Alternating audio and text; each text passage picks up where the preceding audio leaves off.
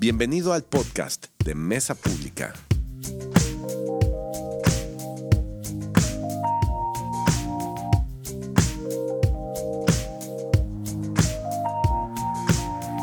Muchas gracias.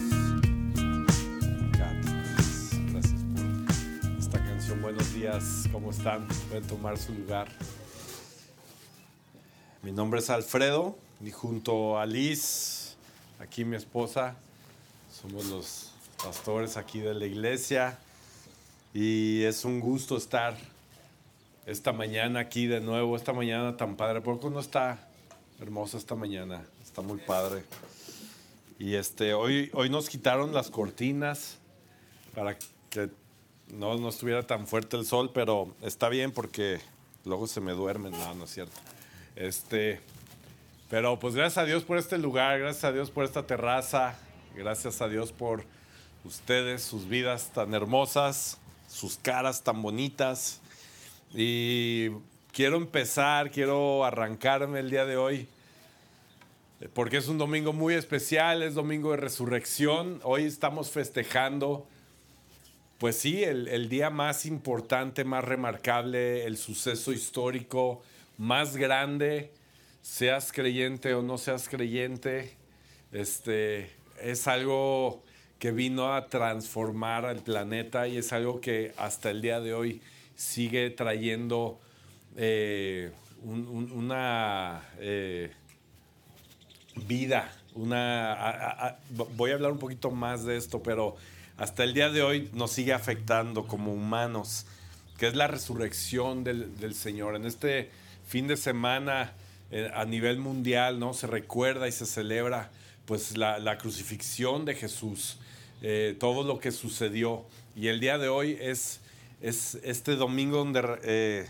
recordamos que el Señor resucitó, que no solamente eh, pasó por este momento en la cruz, no solamente se cumplió la escritura, lo que por años, cientos de años se venía escuchando y se venía profetizando y la gente estaba escuchando que llegaba el Mesías, sino que sucedió algo que, que no, se, se, escuchaba, pero no se entendía que era la resurrección de Jesús. Y yo, y yo he estado orando en esta semana porque el Señor de verdad nos, eh, nos, nos hable a nuestro corazón y que podamos decir que esta no es solo otra historia que venimos a escuchar el domingo, no es solamente otra, otro pedazo de información de la Biblia o de mi vida cristiana que voy a escuchar, sino que realmente podamos conectar con que es, es algo que está sucediendo en cada una de nuestras vidas, que es, esto es algo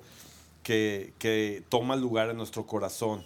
Y qué padre que podamos ser un lugar, mesa pública, eh, conocidos por, por que la gente diga, estos cuates están convencidos de lo que hablan, estos cuates están convencidos de lo que dice la Biblia es real para ellos. Qué padre, ¿no? Que puedan decir, ah, sí, ahí en esa pública no nada más se reúnen y escuchan de la Biblia y cantan y cantan bonito y todo, sino que, oye, el Señor está.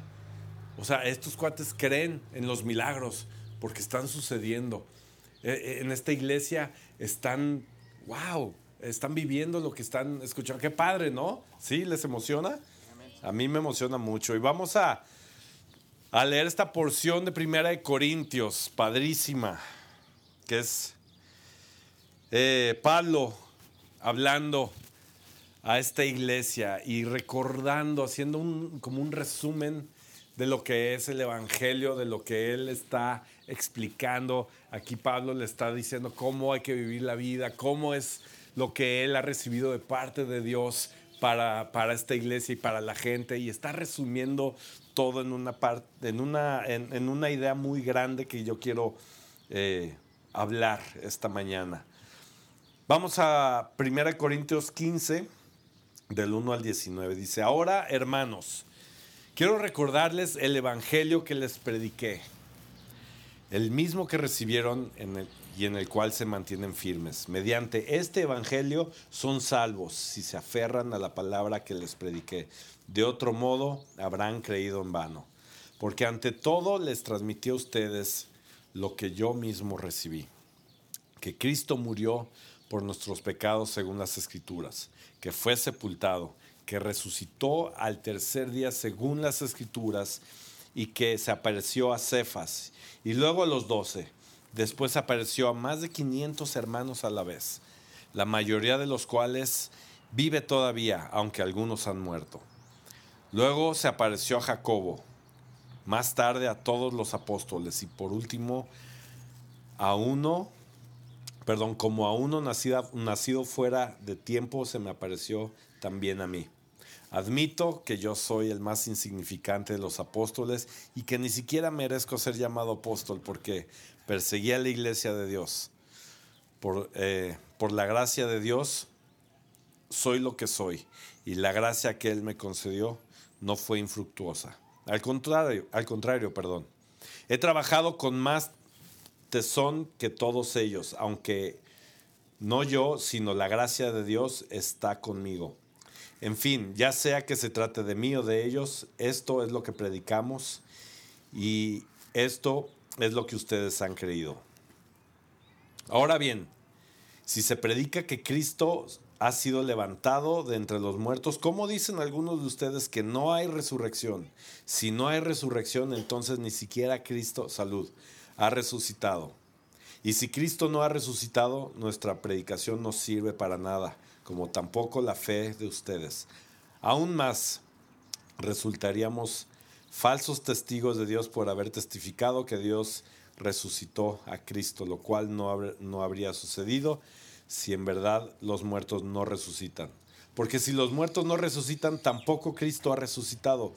Y si Cristo no ha resucitado, la fe de ustedes es ilusoria y todavía están en sus pecados. En este caso también están perdidos los que murieron en Cristo. Y termina con esto, versículo 19. Si la esperanza que tenemos en Cristo fuera, fuera solo para esta vida, seríamos los más desdichados de todos los mortales. Y aquí está resumiendo todo su evangelio Pablo en este recordatorio tan increíble. Señor, gracias por este tiempo, gracias Padre, porque recordamos estas palabras, recordamos tu resurrección. Y no solamente un día al año, Señor, sino que es algo que tenemos que recordar todos nuestros días, porque por esto tenemos vida nueva cada día, Señor. Gracias por tu valentía, gracias, Señor, por tu obediencia, gracias por tu amor tan grande hacia nosotros, Señor, que es lo que te motivó y te orilló y hasta el día de hoy nos alcanza como olas del mar, Señor, tu amor una y otra vez. Te pido que este amor nos refresque hoy como una ola, que hables a nuestros corazones, Señor, ya sea que tenemos mucho tiempo escuchando de la palabra o que esto es nuevo para, para nosotros, para quien esté escuchando este mensaje. En el nombre de Jesús. Y todos dijimos, amén, eso, eso. Este, ayer tuve a bien ir a tener, ¿cómo se dice? Un, un, día en familia, ¿no? Tuvimos un día en familia después de días que no pude haber estado en la familia por trabajo y todo esto. Y ayer se cumplió el objetivo, eh, nos fuimos desde temprano y Fuimos a un lugar que a mi familia le encanta, pero sobre todo Isaac, mi hijo de siete años, le fascina, que es a Punto Sur. Como saben, pues nosotros vivimos aquí cerquita, tiene su casa y nos queda lejos. Entonces, ayer fue el día perfecto porque pues estaba la ciudad vacía. Entonces hicimos que 15 minutos en llegar, este, toda la tropa llegamos y, y Isaac estaba feliz de que fuéramos a un lugar donde hay juegos y hay brincolines. ¿Cómo se llama? Skyphone o... Sky Park o algo así. Este, yo había ido solo una vez, se los confieso, este, pero pues obviamente fui a cuidar niños. Pero ayer la misión era ir con Isaac a conocer este parque. O sea, me había platicado tantas cosas que él estaba emocionado. Tenía un deseo por ir con su papá y, enseñarle sus hazañas de Spider-Man, este, sus brincos. Yo la verdad no iba preparado, o, o, sea, no me llevé ropa deportiva ni nada de esto. Nadie me dijo que iba a sudar como loco. Este, me hubiera puesto aquí en el reloj este, cuántas calorías quemé ayer y todo hubiera estado interesante. Porque llegó un momento en que estaba así empapado de sudor, de, nada más de escalar unas dos, tres cositas de lo que él hace por dos o tres horas ahí una y otra vez. Entonces tenía este deseo de que yo lo acompañara. Entonces les tengo que confesar que cupe en la mayoría de los juegos. Este, pero yo no iba preparado para aventarme ni nada hasta que llegamos al momento cumbre donde él quería que él quería que fuera hay una resbaladilla que pues o sea, es nuevo para mí, aunque soy papá y todo eso, pero yo no viví eso de niño. Hay una resbaladilla que tú te subes, ¿cuántos metros tendrá? ¿Unos 60? tendrá que unos, eh, ha, de llegar aquí al techo, ¿no? Yo creo, eh, son unos 8 metros, ¿no? 5, 4, bueno, de arriba se ven 60 metros. Pero llegas arriba y, lo interesante es que es una resbaladilla que literalmente está de picada. Ayer subió unas historias en Instagram y no se, no se ve ni, no le hace justicia, nada, pero llegas ahí literalmente, lo tengo que decir, llegas y hay niños que se sientan ahí y se ponen a llorar. O sea, yo me senté ahí y, ¡ay! se friquean y se hacen para un lado. Y, ay, ni ese chamaco, yo vengo con mi hijo. Me senté ahí y casi me pongo a llorar. También no es porque venía Isaac, estaba tan emocionado. Y, y, y aquí sucedieron, habían dos cosas pasando había un deseo y había una verdad. El deseo era, pues, de Isaac, ¿no? Eh, que yo me aventara y que experimentara la valentía, porque él está consciente de que no todos los niños se avientan, pero él como lo domina, se aventó la primera vez y es su juego favorito. Entonces su deseo era, papá, tú y yo vamos a conquistar este juego. Quiero que sientas la valentía y todo. Entonces era el deseo. La verdad, el fact, la realidad es que yo me iba a matar ahí. Por lo menos es lo que mi mente pensaba. O sea, yo cuando me senté dije, la realidad es que yo si me aviento aquí va a ser el último juego que me va a ver que me subo a mi hijo. En serio, te ponías ahí y es de que, o sea, son unos dos o tres metros que te avientas al vacío. Y luego ya te agarra la resbaladilla y con mi peso y todo iba a ser un desastre. Y dije, si salgo vivo de esto, voy a llegar a los colchones y voy a destrozar todo y me voy a llevar como a seis niños. O sea, va a ser un relajo. Y entonces yo, yo, yo creo que vio mi cara Isaac y me dijo, mira papá, yo me voy a aventar primero. Entonces imagínense el cuadro, yo sentado ahí, Isaac enseñándome su valentía y cinco niños llorando atrás de mí. Y yo orando, pidiéndole a Dios que ninguno de estos niños me aventara, porque pues así son, la verdad. Entonces Isaac está ahí, me dice, mira, me voy a aventar para que veas si se avienta. yo, no, y se avienta, y, ¡ah! Y lo vi y dije, wow, sí se aventó. O sea, no hay vuelta atrás, me tengo que aventar. Y, y, llegó otra vez de volada, se subió y así, el deseo de Isaac contra mi realidad, contra mi verdad. Y yo, oh, ok. Total que lo grabé en video, dije, si es la última que quede grabada en video, lo grabamos en video y lo demás, pues sucedió. Pues no, me aventé y fue lo más chido del mundo. Sí sentí el corazón aquí latiéndome este, en la primera, pero ya después nos aventamos como tres horas. Una y otra vez ya les decía a los niños que están llorando, quítate chamaco, tú no sabes, mira, vamos, yo me voy a aventar ahora. Y así estuvimos y estuvo increíble. Y eso me hizo pensar cómo, cómo hoy en día eh, nuestro, como que nuestro sistema de creencias funciona a través de nuestros deseos, de cómo queremos las cosas, ¿no? O sea, yo, yo me imagino una vida así la deseo, entonces yo creo que este es el camino correcto, ¿cierto? Y trabajamos para eso en la, en la vida. También sucede muchas veces con Dios igual. Eh, queremos creer en el Dios que deseamos, ¿no? Yo, yo deseo que Dios se vea así, entonces yo creo esto, ¿no? O sea, yo, yo creo en un Dios este, muy riguroso, entonces yo voy al lugar donde me enseñan eso, yo, yo voy ahí eh, a esa iglesia o esa reunión y, y, voy ahí porque quiero que me enseñen lo que deseo, ¿no? Este, y, y, y yo veo que muchas veces como cristianos o como cualquier religión, muchas veces nos regimos por estos deseos, ¿cierto? yo lo he visto, lo he visto, o sea, como, como queremos que se vea, eh, es, es, como, como basamos a Dios en este, en este deseo. Eh, y, y, aún si, si no cree, o sea, si alguien que no sea creyente, si tú no crees en Dios, mm, eh, no me, o sea, no, no me vas a dejar mentir. Crecemos así, ¿no? O sea, así como deseamos las cosas, vamos haciendo nuestras creencias, ¿no? Y yo creo en el fútbol, o yo creo en la suerte, o lo que sea. Entonces, no, no sé si estoy dejando ese, ese punto este, claro. Eh, entonces, si leemos la Biblia, vemos que Jesús eh, y, y su verdad acerca de la resurrección, no está como muy encajado con nuestros deseos o nuestra forma de pensar. Si, si, lees lo que hay en la Biblia y lo que dice acerca de la resurrección, como que no va con, con lo que la humanidad desea acerca de Jesús. Es como, por ejemplo, eh, ahora pasaron los Óscares, ¿no? Pues yo creo que han sido uno de los Óscares más vistos y más comentados gracias a Will Smith, ¿no?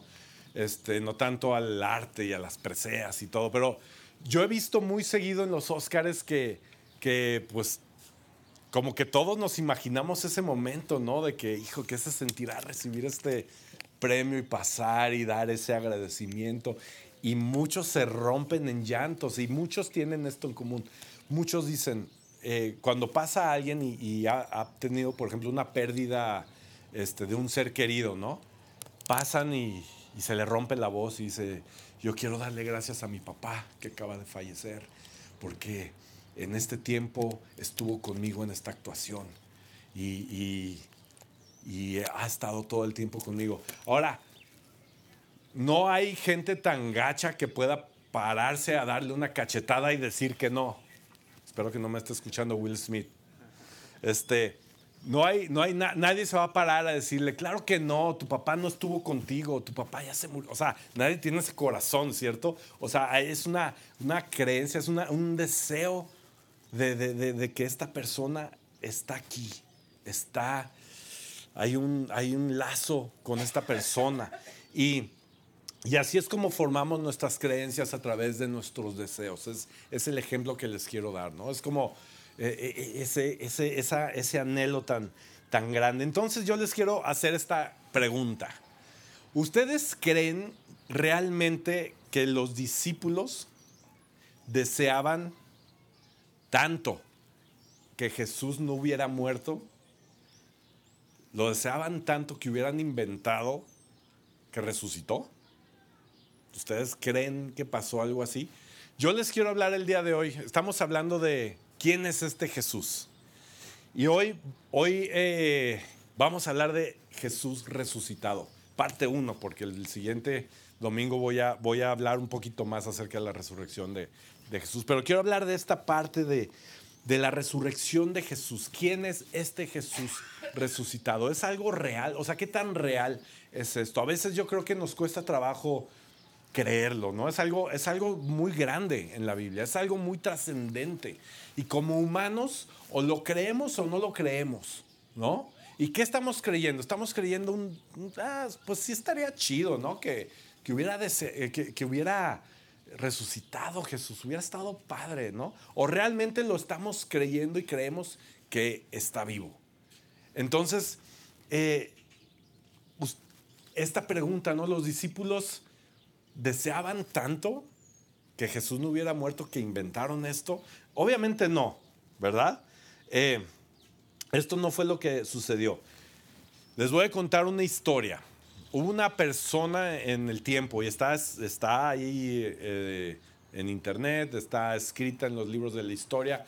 Una persona, un personaje que aclamaba ser el Mesías. Este cuate llegó a la historia de Israel y, y el cuate fue, se, se, empezó a hacer una, una figura porque él se aclamaba ser un Mesías y empezó a tener algunos seguidores, empezó a tener algunos haters, empezó a, dar algunas enseñanzas, empezó todo un movimiento, era un revolucionario. Eh, fue abatido por los romanos también. Y ahí se acabó su historia. El día de hoy, pues nadie habla acerca de él. El día de hoy no tiene ni un solo seguidor. Es más, no tiene ni cuentas de redes sociales. Este, no tiene influencia en Israel o en ninguna otra nación. Sus seguidores que tuvo se diluyeron y no hay ni un libro que haya hablado acerca de él, no hay una canción acerca de él, no hay ninguna pintura acerca de él. El nombre de este cuate es Simón Ben Cosiva. No sé si lo, han escuchado acerca de él, pero es una figura que pasó en la historia, que él llegó a autoproclamarse el Mesías. Él decía que iba a volver a instituir a, Israel como nación y todo esto, ¿no? Y lo que pasó fue que este, pues los soldados romanos dijo, este cuate es un falso Mesías y, lo, lo echaron, ¿no? Esto fue al año 135 después de Cristo. Por otro lado, tenemos a Jesús de Nazaret, a nuestro héroe, a nuestra figura principal. ¿Y qué pasa con esta figura? Él tenía seguidores, él hacía declaraciones muy escandalosas, tenía haters, tenía gente que dudaba de él, ¿cierto o no? Eh, fue abatido por los romanos también.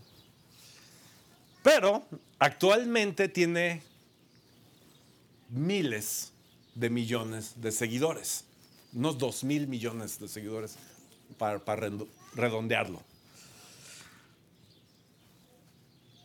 o sea, si, si, no te basta, nuestro calendario está basado en su fecha de nacimiento. Se han escrito más canciones acerca de él que de nadie más ni de otra cosa en la existencia de la humanidad. Se han hecho más pinturas acerca de él y más arte que acerca ni siquiera del amor mismo, de un tema o de una persona. Eh, o sea, ha habido más arte, más comunicación, más formas de expresión acerca de él que de nadie más en la historia. Entonces, ¿cuál es la diferencia entre estos dos personajes? Las, las hazañas, los, el speech, los milagros, puede ser. Pero hay algo que trascendió, un evento que hizo que el Evangelio se esparciera por todo el mundo y que, y que la, la, la, eh, la creencia de que Jesús es el Mesías se fuera eh, permeando y fuera creciendo y creciendo y creciendo a través de los años. Y que fue que hubo gente que aseguró haberle visto después de la muerte. Hubo gente que aseguró haberlo visto después de la muerte. Cuando pierdes a un ser querido, yo creo que todos hemos pasado por una situación de, de esta de este tamaño, tú puedes ver entre la gente a este ser querido. Ay, jole, no manches, pensé que lo, lo había visto, ¿no? A nosotros nos pasó cuando recién falleció mi, mi querida suegra. Este, fuimos a, un viaje a Querétaro a, llevar a Elías a unos estudios y todo esto. Y ahí en el laboratorio donde estábamos había una, una este, persona que nos recordó a mi suegra. Era como, eh, los dos estábamos, ¿te acuerdas? Estábamos traumados. Obviamente no era, pues, pero nos recordó tanto y estaba tan fresca la, la pérdida de mi suegra que estábamos traumados. No, ni siquiera nos queríamos decir. Yo lo estaba pensando y yo dije, ¡Eh! mi suegra. Pero no le dije nada a Liz y Liz dijo, mi mamá, pero no me dijo nada. Nomás los dos estábamos con los ojos llorosos hasta que no, no me acuerdo si yo me animé a decirlo o ella me dijo y sí, era Mayita, sí, Mayita, no, nos soltamos llorando porque nos acordamos, nos recordó de una manera impresionante. Nos puede pasar, ¿no? Así como que de, repente ves, no manches, me recordó a esta persona, ¿no? Y cuando traes ese pensamiento tan, tan, fresco, o, o, aún hay gente que, que, o sea, es tan fuerte, una pérdida así que, que, puedes hasta estar alucinando a esta, esta persona, ¿no? Constantemente. O sea, híjole, no, es que sientes su presencia y es algo muy, híjole, muy sensible, muy grande. Eh, pero Pablo dice en el versículo 5, y que se apareció a Cefas. O sea, Cefas era Pedro. Pedro, sí, Pedro, el apóstol, el que negó a Jesús, este cuate, llegó y se le presentó a él. Y luego a los doce. Después se apareció a más de 500 hermanos a la vez, la mayoría de los cuales siguen vivos. ¿Tienes duda? Ve y pregúntale a estos cuates, le está diciendo Pedro. Entonces, si solo se le hubiera parecido a Pedro, hubiéramos dicho, ah, Pedro alucinó un poquito a Jesús, o sea, era como su deseo. Híjole, le afectó tanto la pérdida de Jesús que Pedro pudo haber dicho, ah, sí lo vi, y todos hubieran dicho, ah, este cuate, mano, sí. Híjole, pobre, sí le dolió, mano. ya lo está viendo acá, lo está alucinando. Muy posiblemente no pudo haber pasado eso. Pero después, ¿qué sucedió? Y quiero hacer un pequeño paréntesis. La Biblia es muy clara. La Biblia no te va a dejar como que, ah, a veces no la entendemos. Sí, sí, sí. Pero es muy clara. Es, da detalles. Y cuando la Biblia da detalles es que quiere que pongamos atención en lo que leemos. Entonces, fíjate, dice, después lo vieron los doce. Y no solamente lo vieron, sino que lo tocaron y se sentaron a comer con él. O sea, fíjate el registro que está dejando la historia aquí y lo que, lo que la Biblia quiere que entendamos. Los doce, lo vio, primero lo vio Pedro y luego los doce y se sentaron a comer con él y lo tocaron y, y Jesús les enseñó las marcas frescas de lo que pasó. Y después dice, se le apareció a 500 al mismo tiempo, a 500 al mismo tiempo, imagina esto. O sea, no fue como que estos 500 estaban diciendo, ah, yo lo vi ahí en el Starbucks de Santa Margarita, creo, porque se veía igualito, pero no. Llegó y se les presentó, les dijo, soy yo, los abrazó, lo tocaron, pasaron tiempo, ellos se convencieron, maestro eres tú, no hay duda. ¡Wow! ¿Y qué pasa? La mente de estas personas se fue abriendo al entendimiento dijeron, a esto se refería la escritura, a esto se refería lo que decía la profecía. Ibas a, a regresar al tercer día. ¡Wow! Esto es literal. Literalmente resucitaste. ¡Wow! Cuéntame más, Señor. Pásame la tostada de ceviche. Quiero que me sigas contando. Qué emocionante, ¿no? Todos estuvieron en el mismo lugar con él. Y Pablo dice, algunos han muerto de esos 500, pero la mayoría está, está, ahí están. Ve a preguntarles. Ve a preguntarles si no me crees. Pablo quiere comunicarle esto a los corintios. O, hint, a nosotros también. Nos quiere comunicar que no es una creencia formada por nuestros deseos. No es una creencia que se está formando por la resurrección. No se cree porque es un deseo que hubiéramos querido los creyentes. Eso lo deseamos. No, está haciendo énfasis aquí. Este Pablo está diciendo, si no me creen, vayan a preguntar. El Señor está vivo.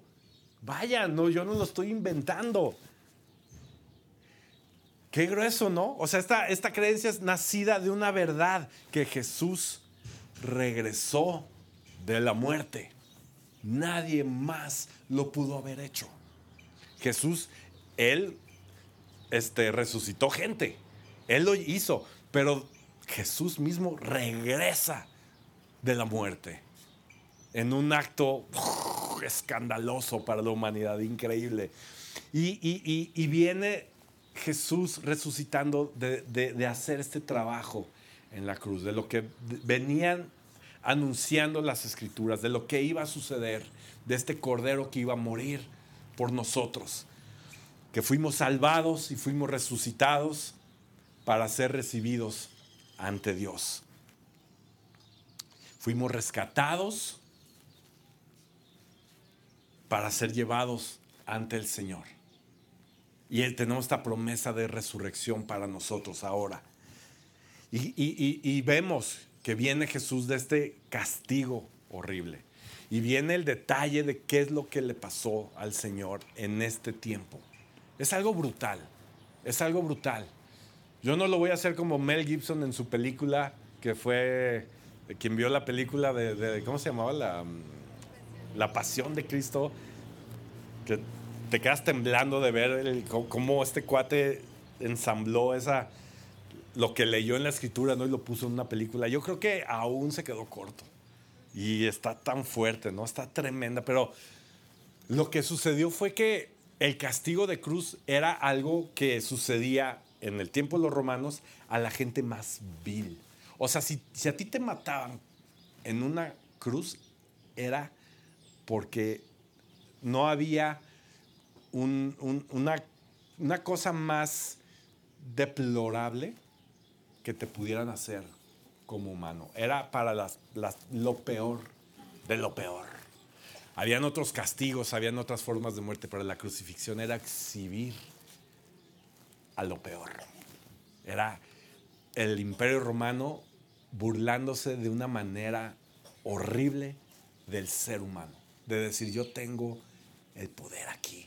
Y miren lo que yo hago con sus farsantes, lo que yo hago con el que le falta respeto a Roma. Miren, en este entorno Jesús recibe este castigo de cruz. No voy a hablar de las cosas físicas que le hicieron porque no me alcanza el tiempo ni la energía como para describirlo, pero fue terrible. Fue terrible lo que pasó Jesús. Y dice la escritura que él, o sea, yo, yo me puse a pensar, ¿por qué? ¿Por qué tuvo que ser, por qué tuvo que ser así? Y la respuesta llegó. Y, y lo que vi fue, porque tomó tu lugar. porque eso era lo que te correspondía a ti. ¡Wow! ¡Wow! A mí me correspondía ese lugar tan en la cruz. Ese lugar ante Roma, ante... Ese era mi lugar. Y el Señor lo tomó y no dejó por un lado ni un solo minuto de lo que nos tocaría a nosotros. No hizo un lado, no se brincó, no esquivó ninguno de las acciones que nos tocaba a nosotros en ese día. Él tomó nuestro lugar y lo colgaron en la cruz. Y en la película y en las, en las imágenes vemos un Jesús con sus velos, todo. Él acabó desnudo, aparte de todo, desnudo, exhibido totalmente ahí, tomando mi lugar, desnudo. Una espada atravesada en un costado, desangrado, y no solo eso, sino que el agua, o sea, ya salía agua. Que por cierto, estudios después en ese tiempo no se conocía, pero, pero el estudio dice que ya cuando sale agua del cuerpo es que estás muertísimo. O sea, ya no te queda ni una gota de sangre. Entonces, eso es evidencia de que el cuerpo está completamente destruido y muerto. Sin mencionar la corona, espinas, latigazos, etcétera, etcétera. Y todo esto es para decirles que Él se levantó al tercer día. Él se levantó al tercer día. Me llama la atención, muchos académicos, la ciencia, todos los estudios reconocen los hechos que pasaron con Jesús. Reconocen que sí, en efecto, Jesús tocó la tierra y sí, en efecto, pasó por esto y fue, lo mataron así. O sea, pasó por la cruz. O sea, eso sí, no está en duda. Lo que mucha gente tiene en duda, y aún los, los creyentes, es el tema de la resurrección. Es como que, ah, mira, es un tema un poco místico, mira, es una, Es una sinfonía, es, es algo para inspirarnos. Eh, ¿Qué hacemos entonces con esta imagen de Jesús resucitado en nuestras vidas? ¿Qué hacemos como creyentes con este Jesús? ¿Quién es este Jesús resucitado? Perdón, se me revuelven las palabras. Algunos dicen que Jesús no murió, imagínense. No sé si han escuchado esto, pero algunas personas aclaman que Jesús no murió, que, fue tanto el castigo que en la cruz se desmayó. Y que ahí se desmayó y que al tercer día, pues ya como que regresó en sí. Y, y pues, imagínense, ¿no? o sea, imagínense esto, como alguien se desmayó después de desangrarse y de que se te sale el agua del cuerpo. Pero no solo eso, sino que al tercer día se alivianó, se levantó, abrió la puerta él solo, una roca gigante, pesadísima, él solo, y por si no fuera poco, se echó a los guardias romanos entrenados para matar a quien se esa puerta, se los echó. Y decidió irse de viaje a Emus. Es lo que dice la escritura. Saliendo de la este, del sepulcro, se fue a caminar hacia Emus, que por cierto estaba como a 11 kilómetros de distancia, a pie.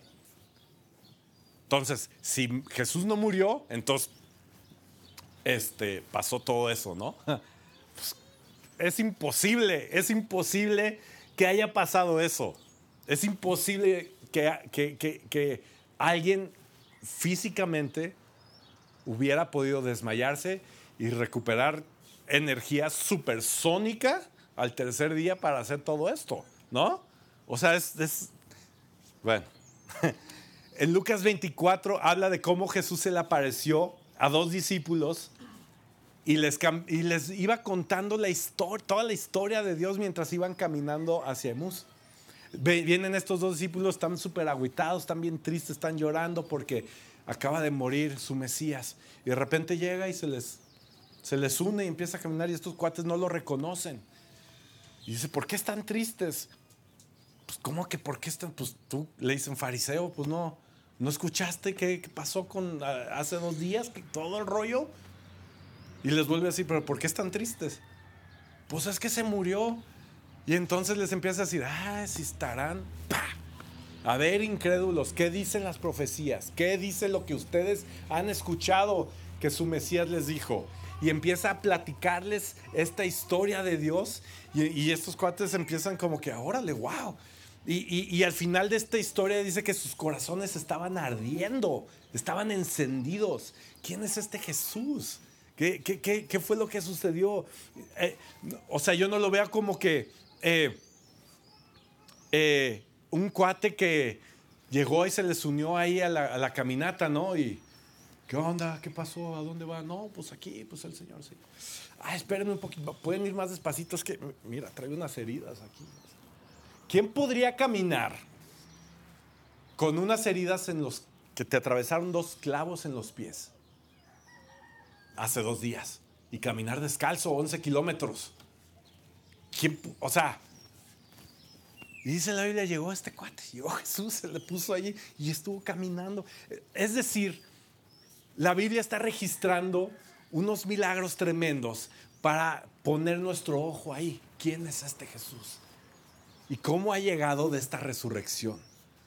¿Cómo cumple la promesa de que llega y llega en gloria?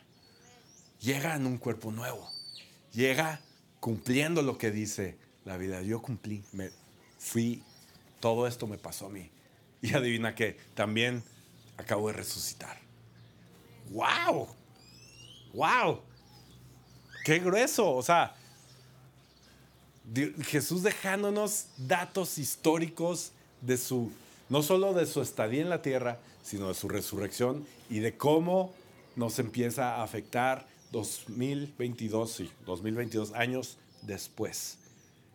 Pablo dice, si no me creen a mí, vayan a preguntarle a los 500. Ellos lo vieron, lo tocaron, comieron con él. Y después Pablo dice algo sumamente impresionante. Dice, después se le apareció a Jacobo. Después se le apareció a Jacobo. Y eh, Jacobo era su hermano, ¿se acuerdan? Aquí en Marcos 3:20 dice, después entró Jesús a una casa y otra vez se sentó, perdón, me perdí. Ah, aquí está.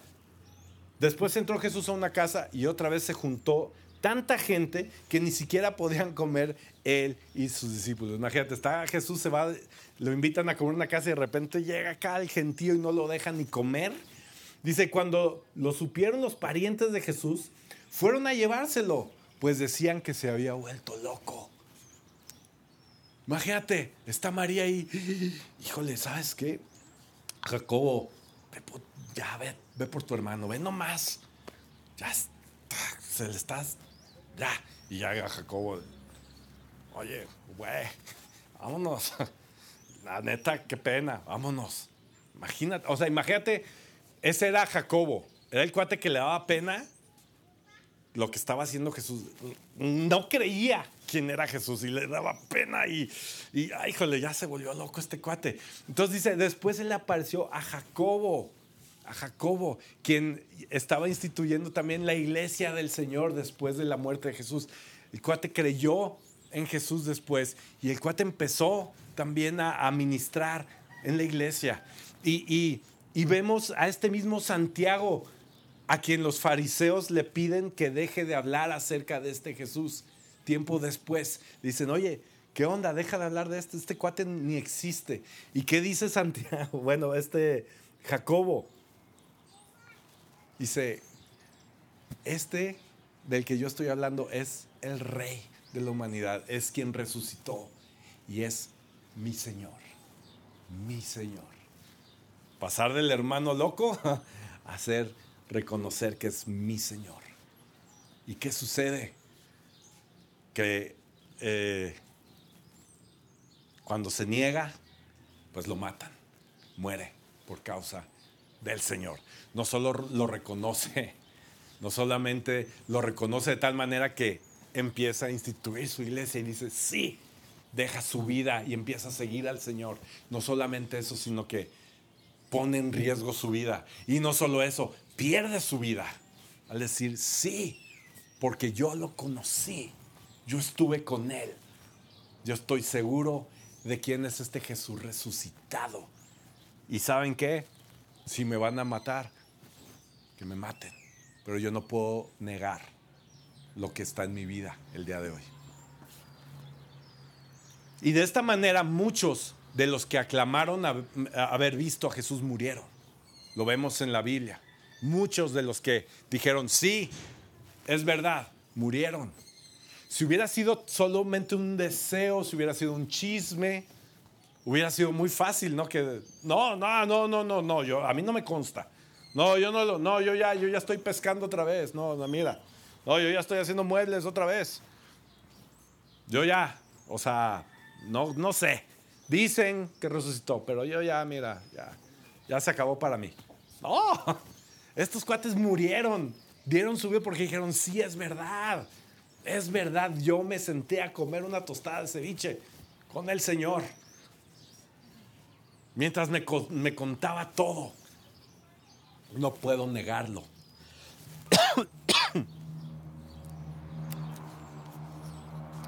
si hubiera sido un chismecillo, hubiera sucedido como a los seguidores de esta persona, de Simón Ben Cosiva. Se hubiera terminado. Al momento de la cruz se hubiera acabado todo y nadie hablaría acerca de Jesús, ¿cierto?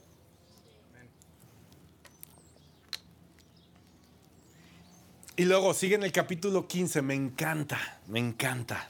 Dice, hermanos, déjenme recordarles el evangelio que les prediqué. Aquí está Pablo recordando todas las enseñanzas que les he traído. Déjenme recordárselas de esta manera. Todo a donde yo voy, todo mi mensaje, aquí es donde, donde se hace el, el, el, ¿cómo se dice? La culminación la culminación de mi mensaje. Todo desemboca en esta tumba vacía con Jesús resucitado. No habla solamente de la importancia de la cruz, de lo que acabamos de, de, hablar, sino que hace énfasis en que Jesús está vivo. Está dándonos este detalle. ¿Por qué? ¿Para qué quiere decirnos esto? Quiere decirnos, amigos, el día de hoy, Pablo nos quiere recordar que Jesús está vivo porque Él ha vencido. Él venció. ¿Y qué es lo que Él venció? Yo lo he escuchado tanto en la iglesia, venció, y hay canciones, venció, ¿eh? Y te emocionas y todo, pero muchas veces ni sabes que venció y ni sabes que estás celebrando. Y hoy te lo voy a decir, porque hoy, hoy vamos a festejar eso. Hoy vamos a festejar este, e, esta vida nueva. ¿Qué es lo que el Señor venció? Dicen Colosenses 2.15. Derramó a los, perdón, desarmó a los poderes y a las potestades y por medio de Cristo los humilló en público al exhibirlos en su desfile triunfal. En su desfile triunfal.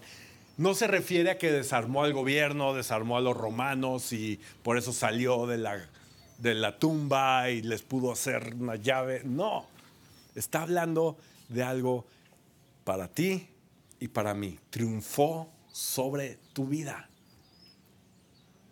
En otras palabras, triunfó sobre lo que nos dominaba a nosotros como humanos. Triunfó sobre eso a lo que estábamos tú y yo destinados. Tú y yo estábamos destinados a una muerte, a una separación de Dios. Tú y yo estábamos destinados a la enfermedad, al pecado, a la muerte, a la desdicha. Estábamos destinados a esto. Y aquí Pablo está diciendo, el Señor triunfó sobre esto en tu vida vino a desarmar todo lo que gobierna sobre la humanidad.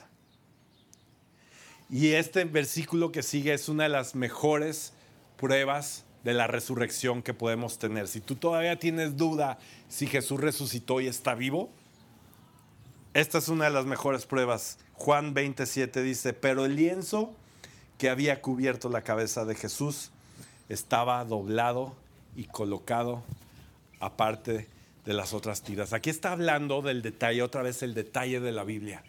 En esta porción de Juan eh, habla de, cómo se veía la tumba cuando, entró María a ver. Vieron que los lienzos del cuerpo estaban tirados, pero el de la cabeza estaba acomodado en, la parte de enfrente de la, de la tabla donde ponían al cuerpo. Estaba bien acomodado. Entonces, muchos dicen, no, es que a Jesús se lo robaron. Entraron ladrones ahí medios locos. Y, ok, está bien. Te creo que hayan llegado a ponerle una paliza ahí a los guardias romanos. Te creo que consiguieron una máquina de alguna manera y movieron la piedra. Y agarraron y se robaron a Jesús. Pero si te pones a pensar, o sea, quedó lo más valioso ahí adentro. O sea, el cadáver, pues no le servía de mucho. Los lienzos de Jesús los hubieran podido vender bastante bien. Y, un ladrón no se da el tiempo de doblar con detalle un lienzo ahí. ¿no? ¡Ah, espérenme, espérenme! Se quedó desacomodado, espérame. A menos que fuera Liz la ladrona, entonces ahí sí te la... Hay que aspirar aquí antes de... ¿quién, hace eso? ¿No? O, unos dicen, no, es que fueron los discípulos, llegaron por su maestro, estaban tan negados que llegaron por su maestro. De nuevo, como estos pescadores y recaudadores de, o sea, poniéndoseles ahí a los, haz de cuenta que llegas a un lugar y está lleno de judiciales acá, con armas y, y cómo llega ahí un cuate, así nomás, ¡eh! O sea, te hacen pedazos, ¿no? Y, aparte, dejamos acomodadito ahí. Más bien, creo que esto es lo que sucedió ahí. Lo que sucedió en ese momento es que, número uno, el Espíritu Santo resucitó al Señor. El mismo Espíritu de Dios bajó, sopló aliento de vida y trajo vida a nuestro Señor. Se levantó en su cuerpo y el Señor mismo acomodó este lienzo como un recordatorio para nosotros. Y este lienzo nos recuerda Imagínate estas palabras del Señor mientras acomodaba, se quitaba esto y lo empezaba a acomodar diciéndote esto, he quitado tu vergüenza. Ya no hay necesidad de cubrirla, porque tu, tu cara ya no es la de un cadáver. Ya no estás muerto. No hay necesidad. Vamos a quitar esto. Y el velo que cubría tu cabeza es quitado. Y lo voy a doblar con mucho cuidado aquí.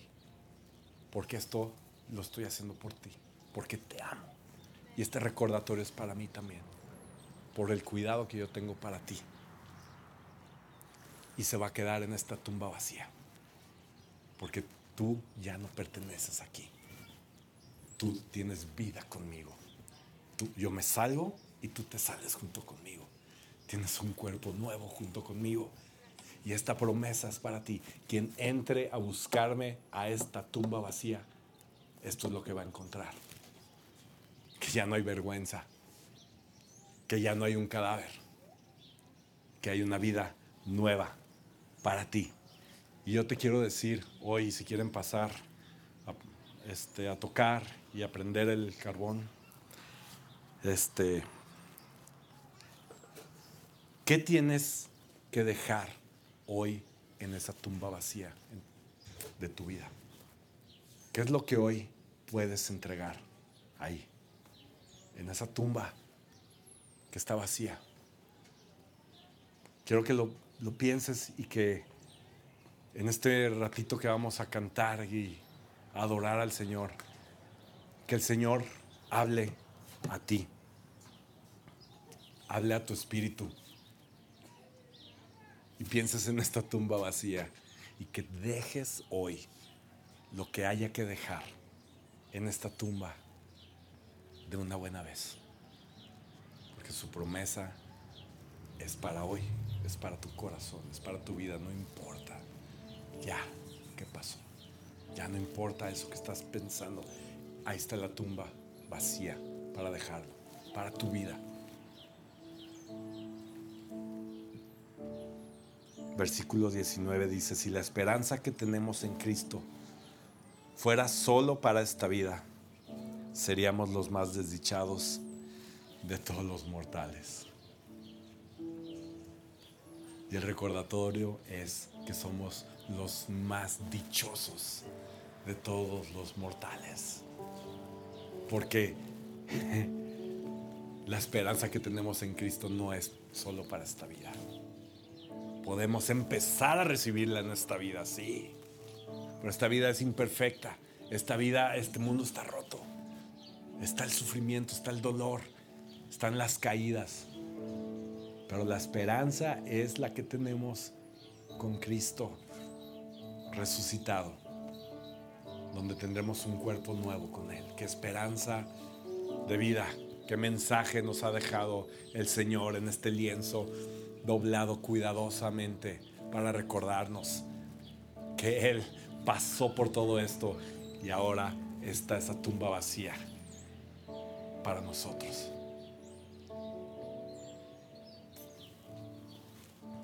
Padre, gracias Señor por este recordatorio.